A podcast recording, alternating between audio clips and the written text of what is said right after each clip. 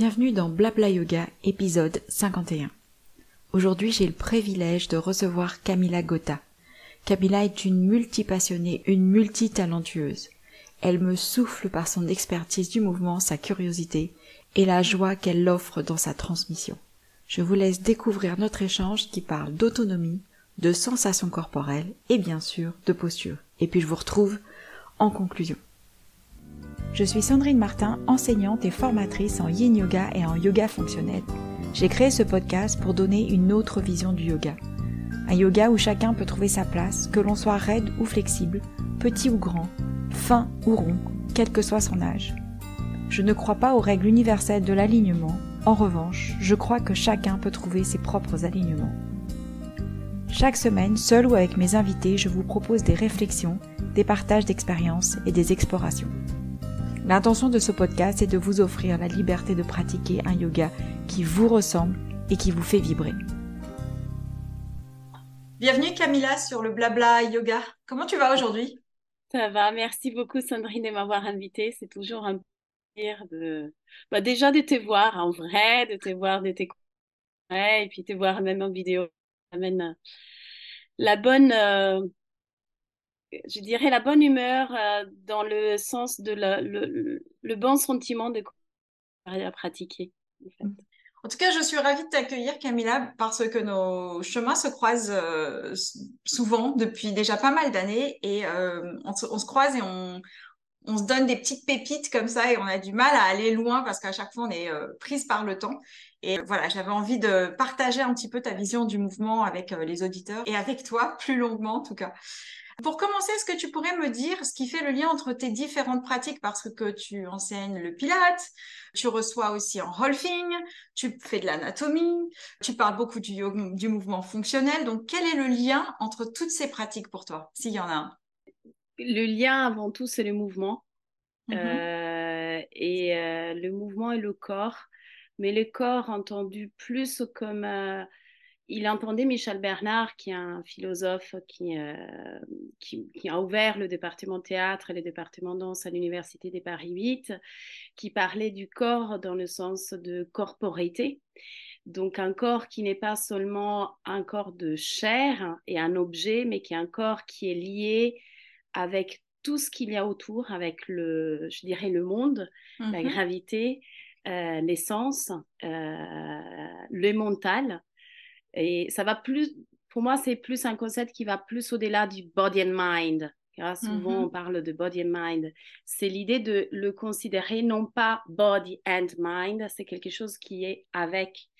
Donc, euh, je dirais que le lien, c'est le corps et le mouvement, parce qu'on est fait du mouvement. Et euh, qu'en quelque manière, en arrivant de la danse, même si je danse plus professionnellement depuis 13 euh, ans maintenant, euh, j'ai pas quitté cette idée que, que la vie c'est du mouvement et on continue à être en mouvement. La vie c'est le mouvement, c'est vraiment la phrase qui, euh, qui revient souvent chez nous aussi euh, et d'expérimenter, d'explorer effectivement le mouvement. Bah, vas-y, continue. Le lien toujours. le, lien toujours. Et du coup, c'est c'est c'est vraiment ça, c'est dire comment hier soir j'ai regardé le, le, documentaire qui a été fait par Spielberg sur sur l'évolution. Et, et c'est très bien fait parce qu'en fait, il y a des flashbacks entre maintenant et le passé et c'est dire que c'est pas quelque chose de linéaire le mouvement, c'est quelque chose que justement il, ça va y avoir des accidents, mais ces accidents il faut les prendre dans un sens de création en fait, de la vie et de création du mouvement et que qu'est-ce qu'est-ce qui fait qu'en fait on serait plus entre guillemets en vie et plus dans un corps. Euh, c'est cette idée de de pas s'arrêter de bouger, mais ce qui ne veut pas dire faire de la gym, forcément, c'est euh, ou du yoga ou du pilate, même si, on en a fait notre, euh, voilà, notre euh, étendard. mais ça veut dire de ne de, pas être en statique, en fait. Donc, pour moi, le, le lien entre tous mes casquettes, c'est vraiment ça. Et puis peut-être un lien plus personnel de comment je suis faite, je pense que je ne peux pas rester sur place j'ai accepté ça. Donc, euh, tu vois, plus on vieillit, etc. Au départ, ça avait créé quand même pas mal de soucis d'identité. et euh, maintenant, j'ai accepté ça et de me dire que, que, que justement, en fait, c'est entre guillemets, c'est ma ressource. On dit toujours à nos élèves, partez de vos ressources, partez de ça et tout ça, plutôt que de vouloir se mettre dans une, un moule. Euh, de vraiment accepter cette idée de, voilà, de prendre ce qui vient et que c'est l'accident, comme je disais, ça crée en fait le mouvement et ça crée la vie. Ok. Et quand tu dis que euh, le mouvement fait partie de toi et que tu as besoin de bouger tout le temps, c'est ce qui fait que tu as plusieurs casquettes? C'est ça qui t'a emmené à expérimenter plusieurs choses Je pense que c'est ça. Et puis que aussi, comment, comment mes choix ils sont arrivés, souvent, c'est pas. Euh, euh, j'admire, mais en fait, j'admire vraiment profondément les personnes qui se lèvent les matins et disent je veux faire quoi? Moi, je c'est plutôt les choses arrivent et, et, je les accepte un peu comme justement un, poisson qui ah ok le courant il va par là, je vais par là. Euh, et c'est plus cette idée là de, de euh, voilà des choix de, de, choix des vies qui sont qui m'ont pas été imposés par un mental, mais qu'ils ont été imposés par le sens du mouvement de la vie, de, des mm-hmm. occasions qui arrivent. Et le, la capacité, c'est de pouvoir dire, accepter, ok, je le prends. Voilà. Euh, peut-être je changerai encore. Peut-être j'ajouterai à une autre chose. C'est euh, Beckett dans, dans En attendant Godot qui dit, euh, je ne sais plus dans quel passage, il dit c'est jamais trop tard pour se faire une enfance heureuse. Absolument. Absolument. Euh, moi, j'ai eu une enfance heureuse, hein, c'est pas du tout ça, au contraire. mais cette idée qu'on peut continuer en fait à évoluer, et c'est un petit peu ça. C'était cette idée que aussi de, de s'accepter, de se dire que en fait, on est déjà parfait, on peut que s'améliorer. Exactement. Exactement. Et encore le fait de, de, considérer le, l'amélioration comme alors il faut pas que l'amélioration devienne un, objectif final parce que sinon on passe son temps à courir après la perfection et l'amélioration et sans jamais être dans l'acceptation comme tu le disais. Mais ouais, effectivement, de se dire on est déjà parfait et et après, tout ce qui arrive, ce sont des façons de, d'améliorer, de, de, perfectionner, de jouer avec, de s'amuser, de vivre son enfant intérieur, etc. Et du coup, de Ou de dire non, j'en veux pas ça, c'est trop pour moi. Et puis cette idée de jouer aussi, c'est dire pourquoi on doit. Ça, c'est quelque chose aussi que, que, entre guillemets, des fois, euh, des fois, je me pose la question d'un nos métiers où on, on, on porte du wellness, du bien-être ou de la thérapie, etc. On doit être sérieux. Et en fait, tu te dis, mais pourquoi on ne peut pas sourire en fait? Pourquoi euh, Et justement, c'est ce que je te disais, c'est toujours un, bonheur de te croiser parce que tu as toujours euh, cette bienveillance et, et cette sourire qui fait Ah, merci. mais c'est peut-être parce que je mets ça aussi au cœur de, de ma façon de, pratiquer, d'enseigner, de transmettre, que le mouvement, il est libre avant tout et qu'on y trouve de la joie. Pendant des années dans la danse, on m'a contraint à avoir les épaules d'une certaine manière, les bras d'une certaine manière, un mouvement d'une certaine manière, une jambe à une certaine hauteur alors que ma jambe n'allait pas dans cette hauteur-là et d'avoir cette forme d'esthétique et, euh, qu'à un moment donné dans le yoga, je suis retombée dans cette esthétique-là d'une certaine manière parce que c'était une habitude chez moi peut-être, euh, parce que c'était mon langage et le fait de dire mais en fait non, moi j'ai envie de lever le bras comme ça, j'ai envie d'expérimenter tel truc, j'ai envie de faire ça, puis j'ai envie d'aller voir tel professeur, puis j'ai envie de mettre ça et puis et le fait d'avoir cette liberté aussi de l'enseigner en disant mais vous, vous, allez comme tu disais tout à l'heure, vous allez là où votre corps a besoin d'aller aujourd'hui et c'est OK. Il y a des jours où on aura envie d'aller loin, il y a des jours où on aura envie d'aller moins loin. Et c'est s'amuser avec ça, d'expérimenter ça et, de, de, prendre de, euh, du temps et de la joie à, à faire autrement, différemment. Donc, euh, c'est ce que je vois aussi dans ta façon de te déplacer dans les espaces euh, de, de, ces jours où euh, tu es speed et du coup, euh, on, on, sent que tu, que, que tu bouges à l'intérieur des espaces avec rapidité, rapidité, mais en même temps beaucoup de fluidité. Puis il y a des jours où tu es hyper tranquille, hyper.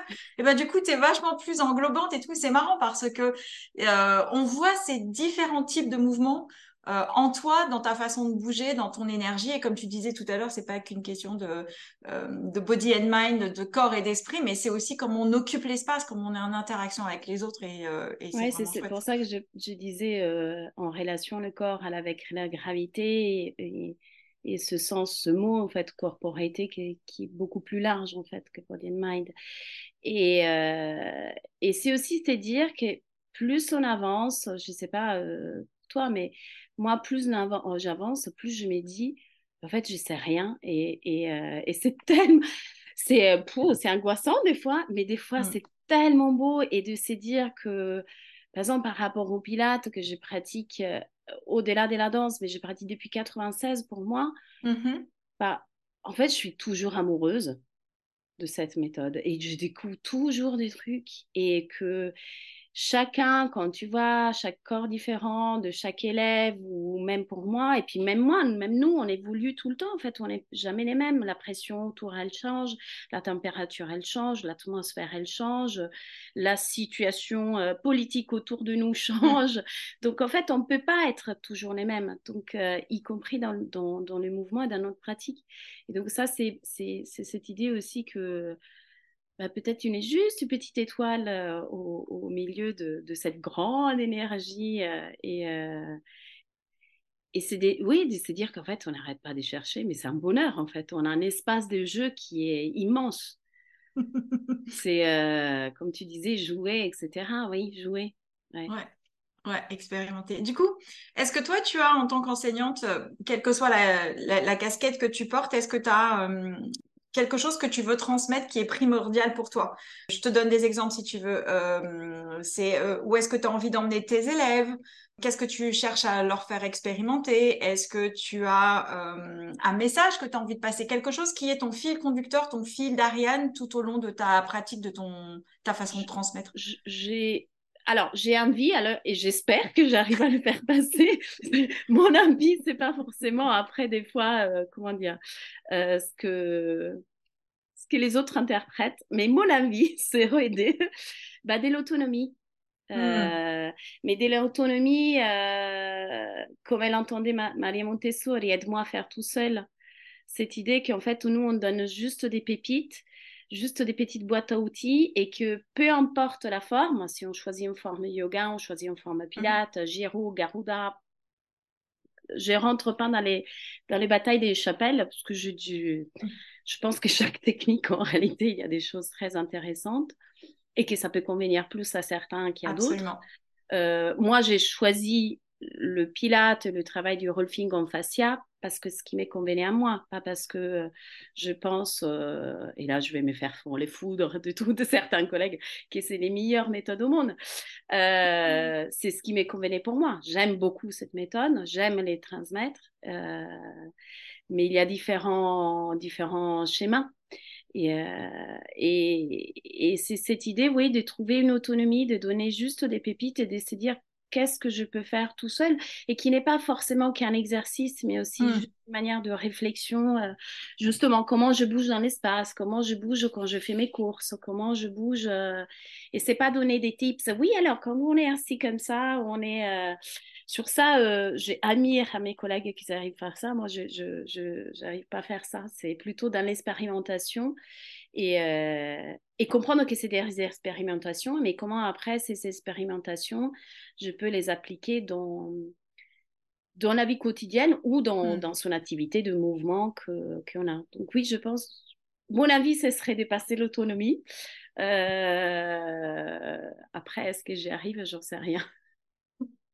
Ah, c'est une bonne question vu que ça fait partie aussi des, valeurs qui font partie de mon enseignement. Donc effectivement, des fois, on a, des retours, qui nous permet d'être au clair, dit ouais, ça y est, c'est bon, euh, effectivement, ils ont gagné en autonomie et tout. Et en même temps, on le voit très bien parce que euh, un élève qui a eu suffisamment de clés, suffisamment d'indications, va se sentir, euh, même dans un cours, hein, encore plus dans un cours, en capacité à choisir une certaine amplitude, une certaine intensité, une certaine façon de poser sa tête, ses pieds, parce qu'elle a expérimenté un autre chemin et que c'est là où c'est le plus juste. Et du coup, c'est ça l'autonomie aussi.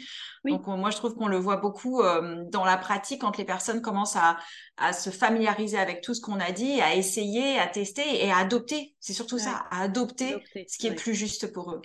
Oui, oui c'est joli cette idée d'adopter. Donc, euh, oui, parce que je, je, je, je, reprends le mot. Oui, bah, après, je, euh, même si le français, c'est vraiment pas ma langue natale, j'ai fait plein encore de fautes. J'ai, j'aime beaucoup les logos dans, dans, le mot. Et donc, euh, mm-hmm. dans le mot adopter, il y a quelque chose justement de la bienveillance en même temps. Donc, euh, à, à, adopter, du coup, prendre le mouvement qui est juste pour soi et le, le, le chérir Mmh prendre soin, hein, euh, prendre cura en italien, c'est la cura, c'est vraiment quelque chose de, de, de autour.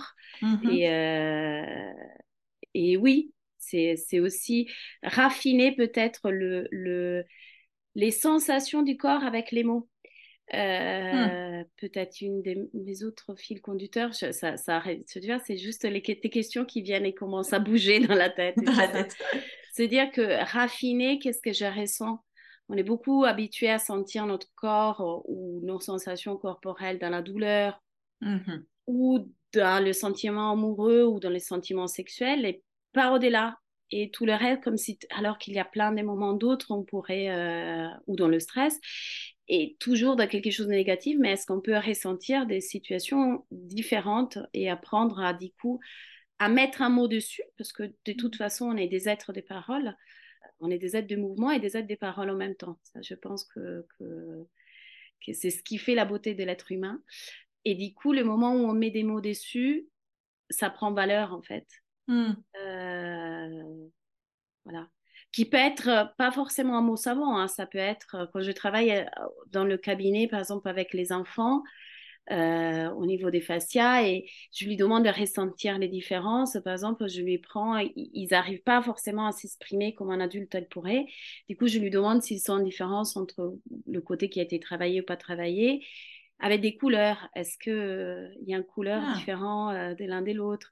Et, et, ça, ça marche. Et c'est une manière de, de, dire, OK, bah, le côté, j'en sais rien, qui est travaillé est bleu et c'est lui qui est euh, bleu vivant, bleu clin, et l'autre, il est un peu bleu palâtre, j'en sais rien. Mmh euh, mais souvent, je travaille, avec, par exemple, avec les enfants, avec les couleurs.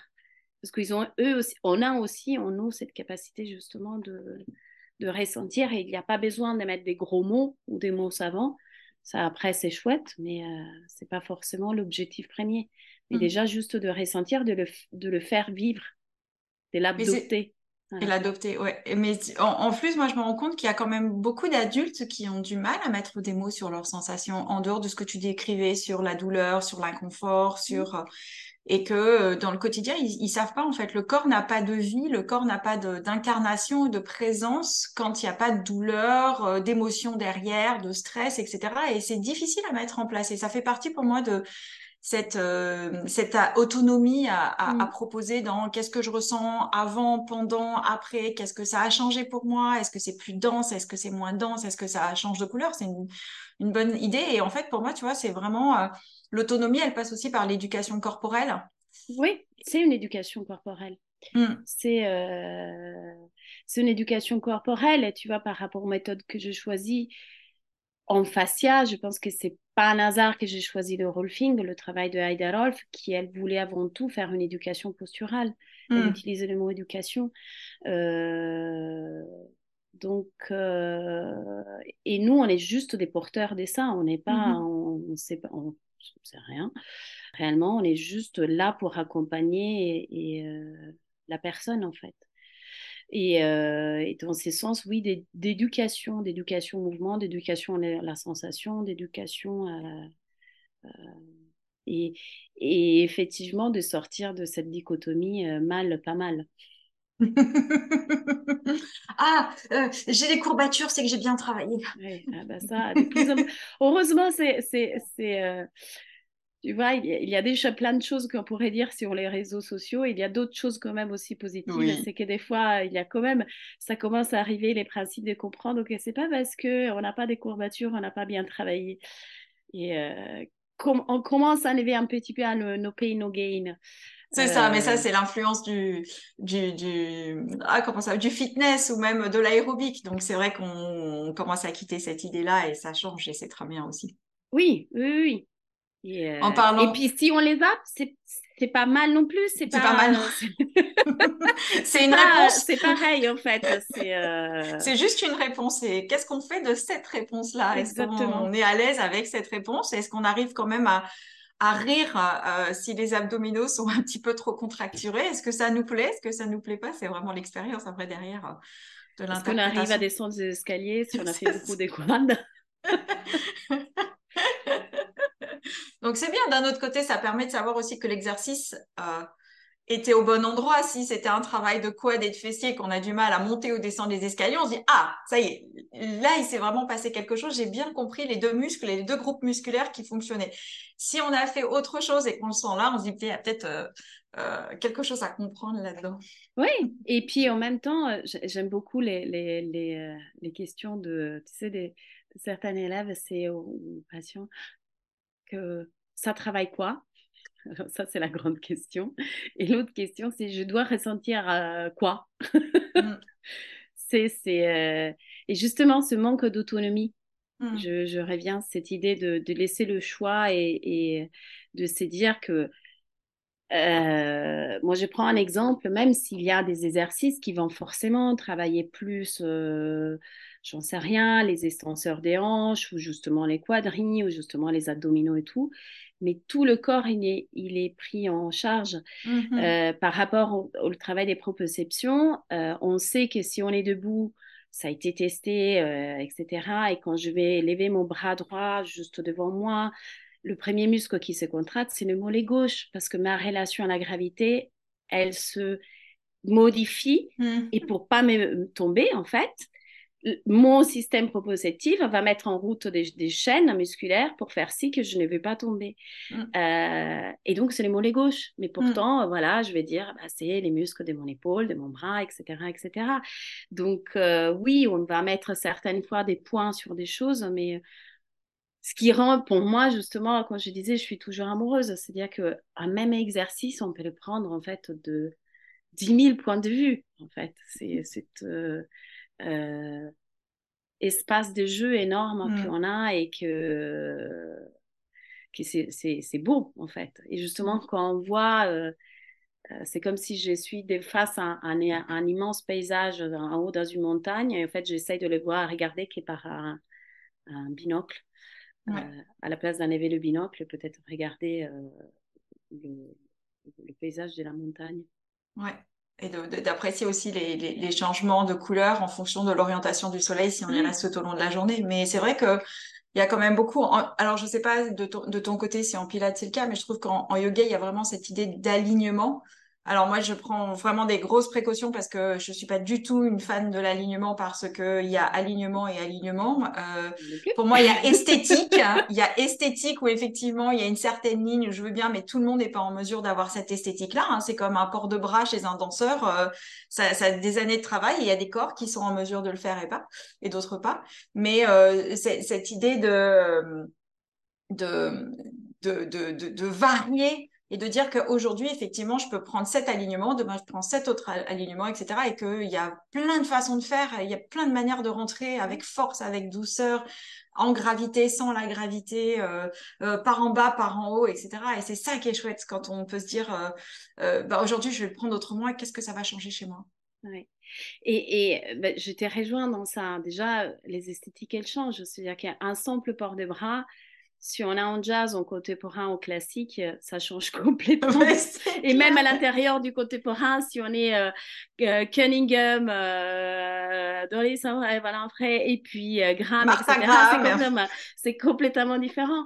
Et, et, et cette idée aussi que moi j'aime beaucoup la, ça, ça, ça, nous a pris la, la, tête sur cette question de l'alignement au moment de la création de l'Association française des rolfing parce que nous, on parle d'alignement euh, par rapport à la force des gravités. Mm-hmm. Mais en fait, on, elle nous plaît non plus pas parce que c'est quelque chose de rigide. Donc, en fait, on a appelé, on a écrit Rolfing alignement dynamique.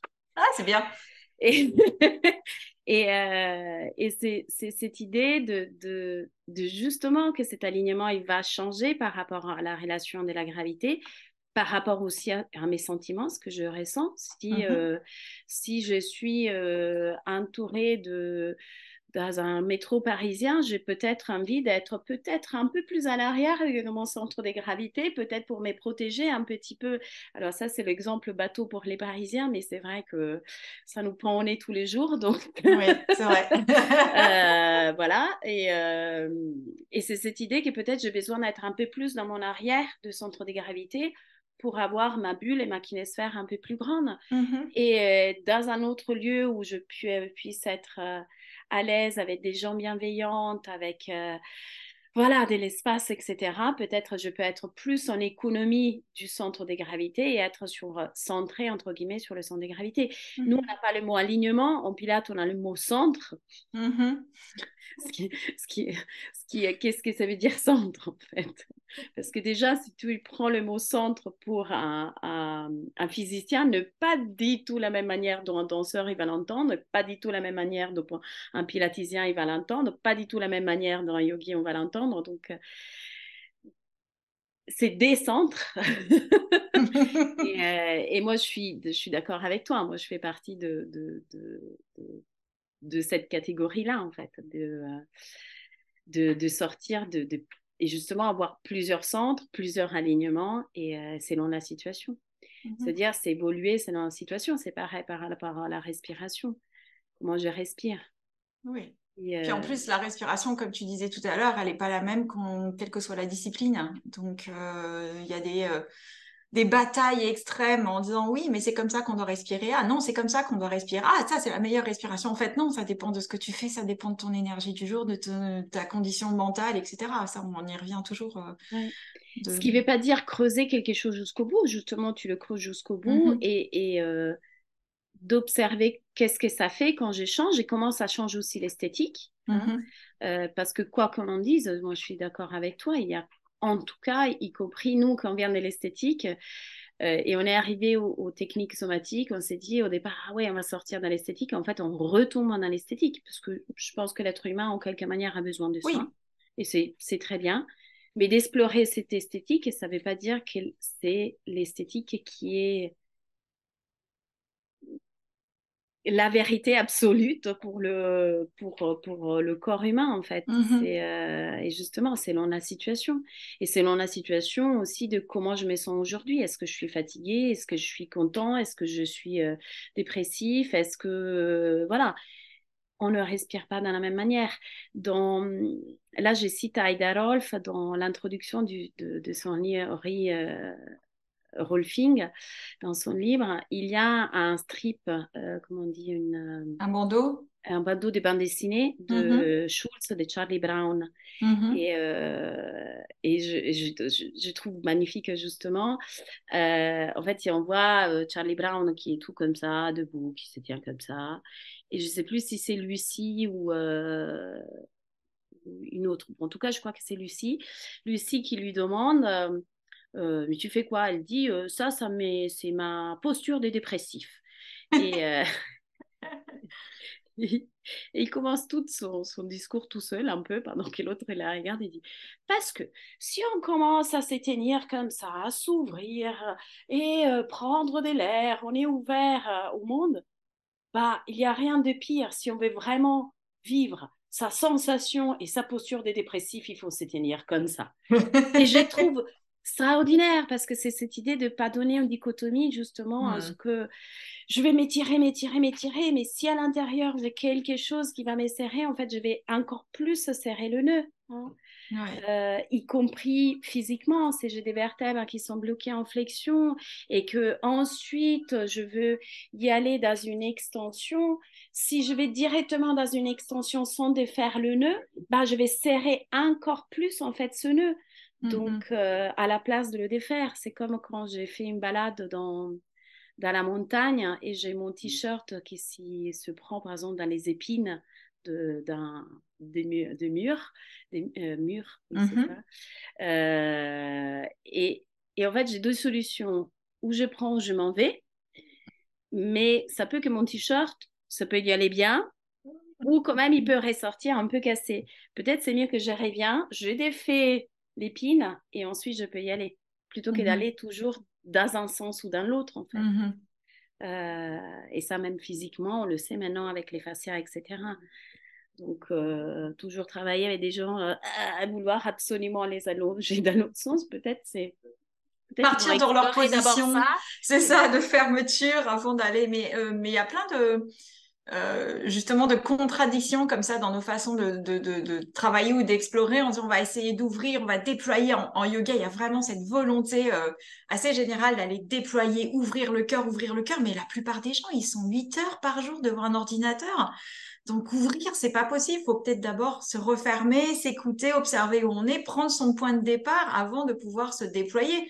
Parce que sinon, après, on se retrouve, comme tu disais, dans le métro et on n'a qu'une envie, c'est d'être collé contre les, les, les, qu'on appelle les portes du métro pour pas du tout euh, être euh, euh, dans, dans un espace où on, est on se peut se sentir en danger. Donc effectivement, c'est aussi de partir de là où on, on est.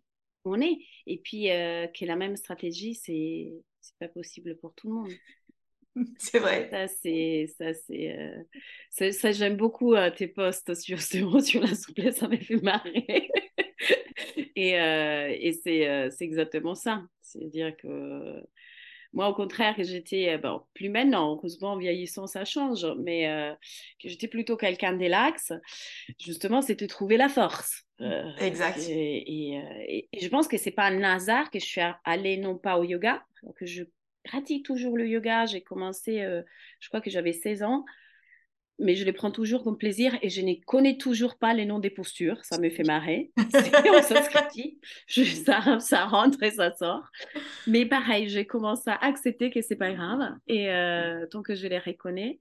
Et, euh, et qu'en fait, après, j'ai choisi le, le, Même si je dis, elles sont arrivées comme ça, les choses, parce qu'elles me sont arrivées comme ça, mais je pense que c'est pas un hasard que je voulu plus explorer ça parce que j'avais besoin justement de, de, ça en fait, mmh euh, de, de me recentrer pour prendre une terminologie euh, euh, pilatisienne et de trouver ce sens de force en fait, mmh que, que, qui est en yoga. Il y a, il y a aussi, mais qui en fait j'arrivais pas, je pouvais pas le trouver par rapport au fait de ma laxitude en fait.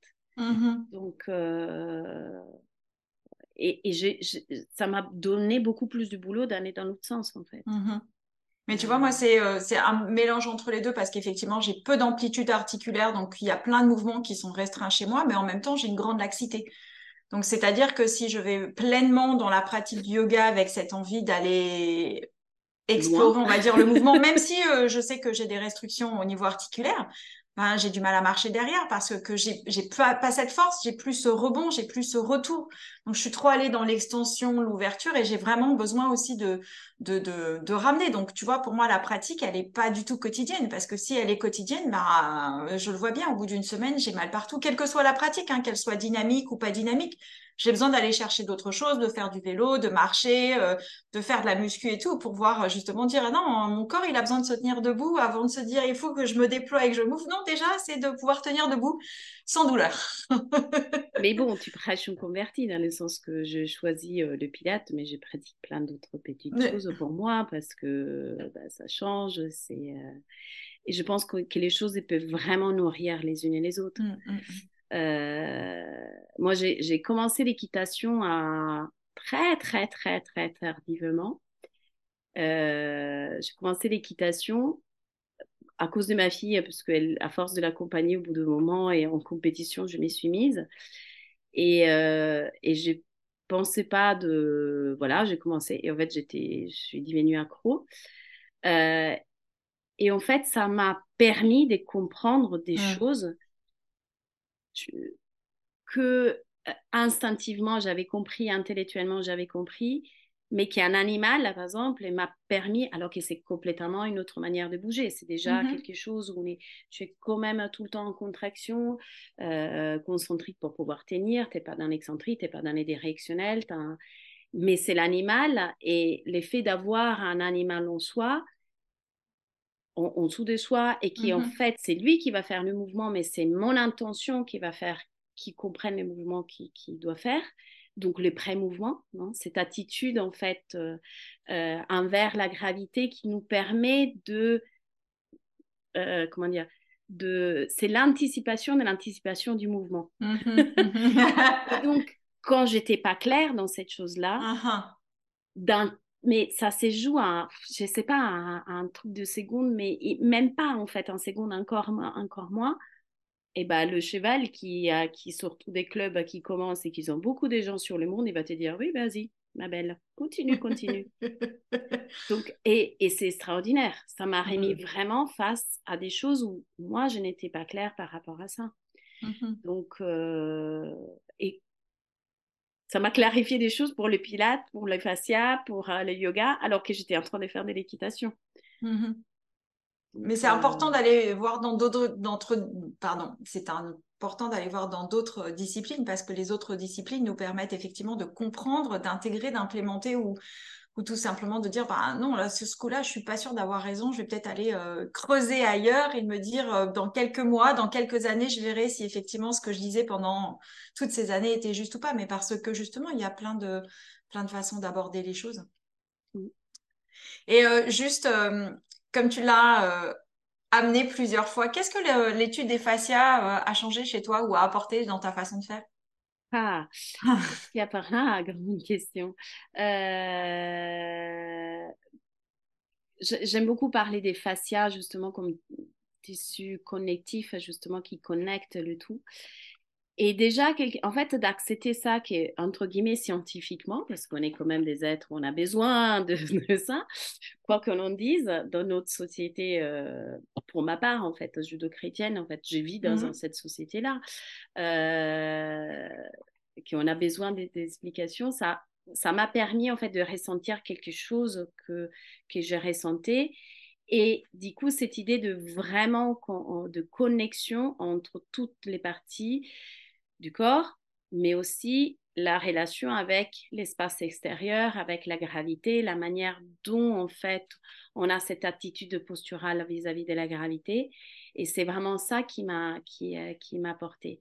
D'un point de vue plus technique aussi, c'est comment changer en fait euh, euh, le, travail en, pilates et revenir aussi d'un point de vue historique, de voir certaines choses que Joseph Pilate il avait compris par rapport au fascia, Mmh alors que il n'avait pas proprement étudié.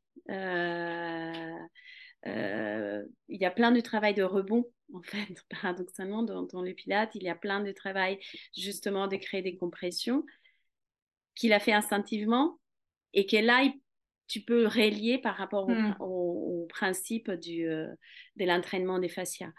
Donc, cette manière-là, c'est vraiment autant d'un point de vue général, tu vois, cette idée des connexions entre les parts, et puis d'un point de vue technique de comment euh, euh, travailler euh, les exercices, et d'un point de vue historique, de faire le lien, de se dire, mm-hmm. ah bah tiens, en fait, il, il, avait compris ça.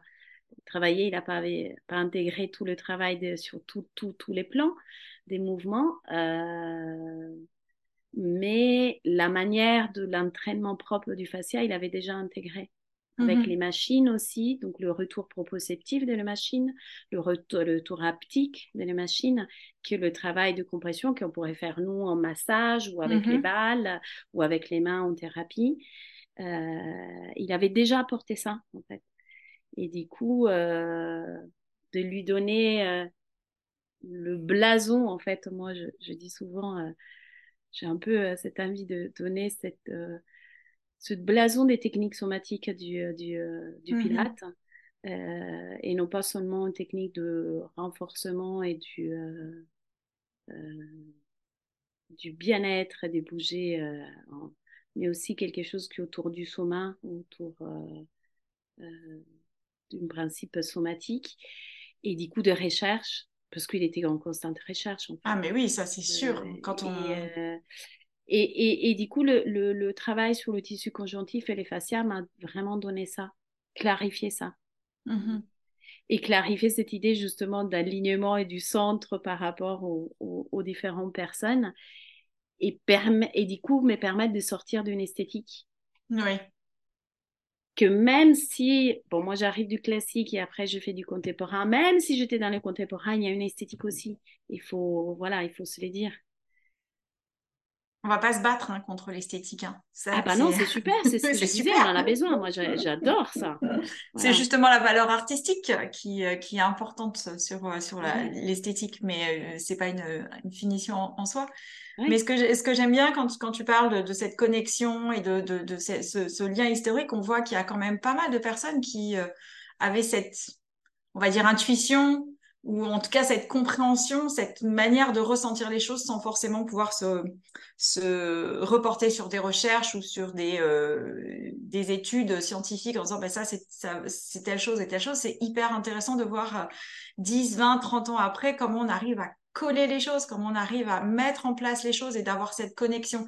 Et que même les fascias, comme tu disais tout à l'heure, il y a une, une connexion, mais ce travail d'anticipation, alors qu'on a beaucoup connu toutes les deux dans la danse, où effectivement, quand tu veux faire un tour, tu fais une préparation, mais ta préparation avant ta préparation, tu as un autre petit truc avant mm. pour te mettre dans le mouvement. Tous ces mouvements d'anticipation, ben, ça va dans cette connexion des fascias. C'est ça aussi qui fait que tu as une anticipation, tu as une préparation, tu as une réaction euh, musculaire, euh, nerveuse, etc., et qui te permet de faire ton mouvement, le mouvement que tu veux faire. Mais en fait, il y a toute cette sphère autour, toute cette préparation pour ton mouvement et bien sûr pour sortir aussi. Et c'est génial parce que moi, je trouve que c'est euh, le fascia, pour moi, c'est ça, c'est ça, ça a donné une, une valeur globale à tout ce que l'on va faire et c'est pas uniquement je lève mon bras mais c'est tout ce que je vais faire autour et physiquement émotionnellement etc et c'est d'une richesse extraordinaire et, euh, et c'est génial. Enfin, moi, je, trouve ça vraiment super de voir autant de disciplines différentes euh, travailler avec les fascias et, ça nous donne aussi entre, entre nous une connexion parce que justement, comme on parle, de, on parle d'un d'un tissu qui euh, pendant longtemps a été ignoré et ça nous donne aussi un, un centre de recherche quand on voit euh, tous ces chercheurs autour des fascias qui sont dans des disciplines complètement différentes et pendant trois jours sont en congrès et euh, parlent de leurs recherches, de ce qu'ils ont pu observer. Ils sont pas forcément d'accord, mais il y a vraiment une espèce de consensus. On parle de la même chose et je trouve ça génial. Et pour moi, c'est vraiment important de voir la connexion que ça a créée entre différentes disciplines. Oui, et aussi, oui, cette connexion, euh, oui, connective, connexion et cette histoire d'autour. Et c'était beau de te voir parce que tu as dit plusieurs fois le mot entouré. Donc, mm. physiquement, cette idée qu'il entoure. Et en même temps, tu étais dans le geste d'entourer. C'était très beau parce que tu disais dans la globalité, et c'était pas dans la globalité, c'était vraiment dans la globalité. Donc, quelque chose qui est dans le spiral, quelque chose mm-hmm. qui, est, qui est vraiment autour et qui est, pour moi, dans un point de vue plus métaphysique, c'est aussi cette idée de, quand je disais, de prendre soin. Non de, et euh, le, le, fascia, en quelque manière, prend soin en fait de notre forme, de notre esthétique, euh, et qui est, peut être modifiable en fait, cette esthétique. Euh, jusqu'à un certain temps. C'est vrai que je vais pas, euh, voilà, je fais 1m59, je vais pas jamais faire 1m80. Mais peut-être que dans ma tête, j'ai mes jambes, elles font 1m80. et, euh, euh, mais c'est cette idée de les mettre en relation avec tout mm. et du coup mettre aussi ensemble les, les techniques. Et justement, c'est ce qu'on se disait de... de, de... c'est comment dire, les, batailles des chapelles, mais dans le sens que, euh, quand je disais, on ne sait rien, en fait. On est Absolument. à peine à tout le début de, du, du, du, travail autour de la biomécanique, autour de, du mouvement, autour euh, de la plasticité du cerveau. On est à peine euh, au tout le début. Donc, en fait, on ne sait vraiment rien. Donc, du coup, c'est vraiment comprendre que justement, quand on parle des fascias et on parle de la tenségrité, on peut être ensemble. Euh, et c'est pas un fin en soi, parce que travailler le fascia pour travailler le fascia, ça n'a pas, beaucoup d'intérêt. Et encore une fois, ça dépend de. Il y a des moments où j'ai besoin de bouger plus mon système squelettique, des mmh moments où j'ai besoin plus de bouger mon système musculaire. C'est long ce que tu disais, j'ai besoin plus de ça, plus de ça, etc. Euh, plus être en relation avec le système nerveux, plus être autour euh, euh, des nerfs, donc le système nerveux, plus autour du système viscéral. et justement, le fascia me permettre de jouer dans tous mes différents systèmes du corps. C'est génial. J'adore. J'adore cette conclusion que l'on a sur le fait qu'on est fait pour être tous ensemble, de partager ensemble, de, de, de, se battre un petit peu aussi pour attraper la couverture et dire non, moi j'ai raison, non, moi j'ai raison, mais parce que justement, chacun a son point de vue chacun a son regard. Et, et puis cette idée, quand je disais les accidents, l'évolution de la vie, c'est une suite d'accidents, mais d'accidents, d'événements en fait, on mmh, pourrait mmh, mmh. dire. Euh, et ces événements-là font qu'on peut continuer à, à, à, bouger ensemble et qui même d'un point de vue euh, voilà plus scientifique, on sait que le fascia a besoin de cette compression, donc si tu veux d'une contrainte pour pouvoir redonner après du sens élastique donc l'accident qui crée l'événement et qui crée le mouvement en fait. Uh-huh. Donc euh, du coup de, comment on peut faire justement même les liens aussi de, euh, par rapport à ça. Euh, et voilà, après moi j'ai choisi, il y a pareil, il y a différentes écoles autour de la fascia et de la fasciathérapie. Moi j'ai choisi Aida Rolf que je tente à dire quand même qui était la pionnière sur le travail scientifique des fascias, qu'on oublie souvent qui est une femme. Et... Et je suis, voilà, ça fait partie de qu'est-ce que j'ai envie de transmettre, ça je le dis. Souvent, on, dans les techniques somatiques, quand même, on parle beaucoup d'hommes. Oui. Et pas beaucoup des femmes. Et Aida Rolf, c'est une des femmes, en fait, euh, qui, euh, qui a porté avant ce travail dans les techniques somatiques et dans les travaux de, de, de... Et du coup, j'y tiens, en fait, à cette chose-là parce que je suis une femme. Et, euh, euh, et, et, l'équité, non pas l'égalité, mais l'équité de cette idée aussi de, de, de, parler autour de ça. Et, j'aime beaucoup me dire que la pionnière du travail des fascias, c'est c'est une femme sur cette idée des connexions. J'aime bien cette idée. Cela dit, aujourd'hui, il y a une chercheuse, euh, Carla Stecco, qui est quand, Carla Stecco, ouais, qui est quand même femme, euh, justement. Voilà, qui et en Italie, elle travaille beaucoup avec l'association euh, italienne de rolfing. Oui. et c'est toute une famille. Hein. Il y a, il y a, oui. il y a son frère et son père. Eux, vraiment, d'un point de vue aussi, comme Aida Rolf, très scientifique, parce que c'est des professeurs d'anatomie à l'université de Pavie. Et mais c'est la première qui a fait vraiment un atlas d'anatomie. Mmh. Euh, pour les âmes sensibles, des fois, c'est un peu. Euh, voilà. Mais euh, pour les fans et les tarés d'anat, c'est génial. C'est génial. Elle est géniale. voilà. Et, mais c'est bien, ça vient. Mais dans le passé, il y en a eu aussi. Mmh, mmh, et nos corps de femmes étant changeants, c'est bien d'avoir aussi des, des, alors je vais mettre le mot icône, c'est pas c'est pas juste, hein, mais en tout cas d'avoir des personnes qui ont ouvert ce chemin-là parce qu'effectivement le corps de la femme et le corps de l'homme ont des différences, on le vit pas euh, au, fil des années de la même manière et c'est important d'avoir ça aussi. Moi je trouve aujourd'hui en, en étant dans ce cheminement de la périménopause, etc. Donc d'avoir, eh oui, c'est eh encore un facteur eh de oui, changement. Je comprends très bien. et que et qu'effectivement d'avoir des femmes qui sont passées par là, c'est aussi un autre discours, une autre façon d'aborder les choses et ça nous laisse aussi en tant que femmes euh, une façon d'aborder euh, encore différemment euh, le, corps et, et l'espace émotionnel et, et, même hormonal tout simplement. tout simplement parce que les tissus change. Énormément avec les hormones. Et, euh, et, euh, et, même dans toute notre vie, hein, c'est donc euh, y compris pour les hommes, etc. Mais du coup, cette chose à laquelle effectivement le corps des femmes est pour le moment et voilà, ce changement il est tout le temps là, ce mouvement il est tout le temps là et c'est ce mouvement que les fascias permettent. Et, et du coup c'est pour ça au départ, quand j'ai choisi le rolfing, c'était pas idéologiquement parce que c'est une femme. Mais à ça, fort, fort à mesure, je me suis posé la question, cette valeur, comme tu disais, qui soit portée pour une femme. Euh, en fait, en quelque manière, ça a eu de la valeur pour moi. Ça a eu mm-hmm. aussi par rapport à la valeur, comment j'étais éduquée. Euh, voilà, parce que j'étais éduquée par une grande féministe, donc euh, voilà. Et en quelque manière, ça revient donc les, euh, les eaux qui, euh, qui, euh, qui, qui reviennent en fait. Ça marche. C'est encore une histoire de connexion. Et si on, on, devait conclure sur, sur ce podcast, c'est que vraiment tout est, tout est finalement en mesure de connexion et que tout se rapporte à tout et quelle que soit la façon dont on rentre dans le, dans le mouvement, dans le cercle, il y a vraiment ça qui est intéressant, cette connexion que l'on peut faire entre nous, entre les autres et entre les différentes disciplines. Oui. Euh, Camilla, je suis ravie d'avoir euh, pris ce temps avec toi, de t'avoir eu sur, euh, sur ces ondes du podcast. Merci beaucoup.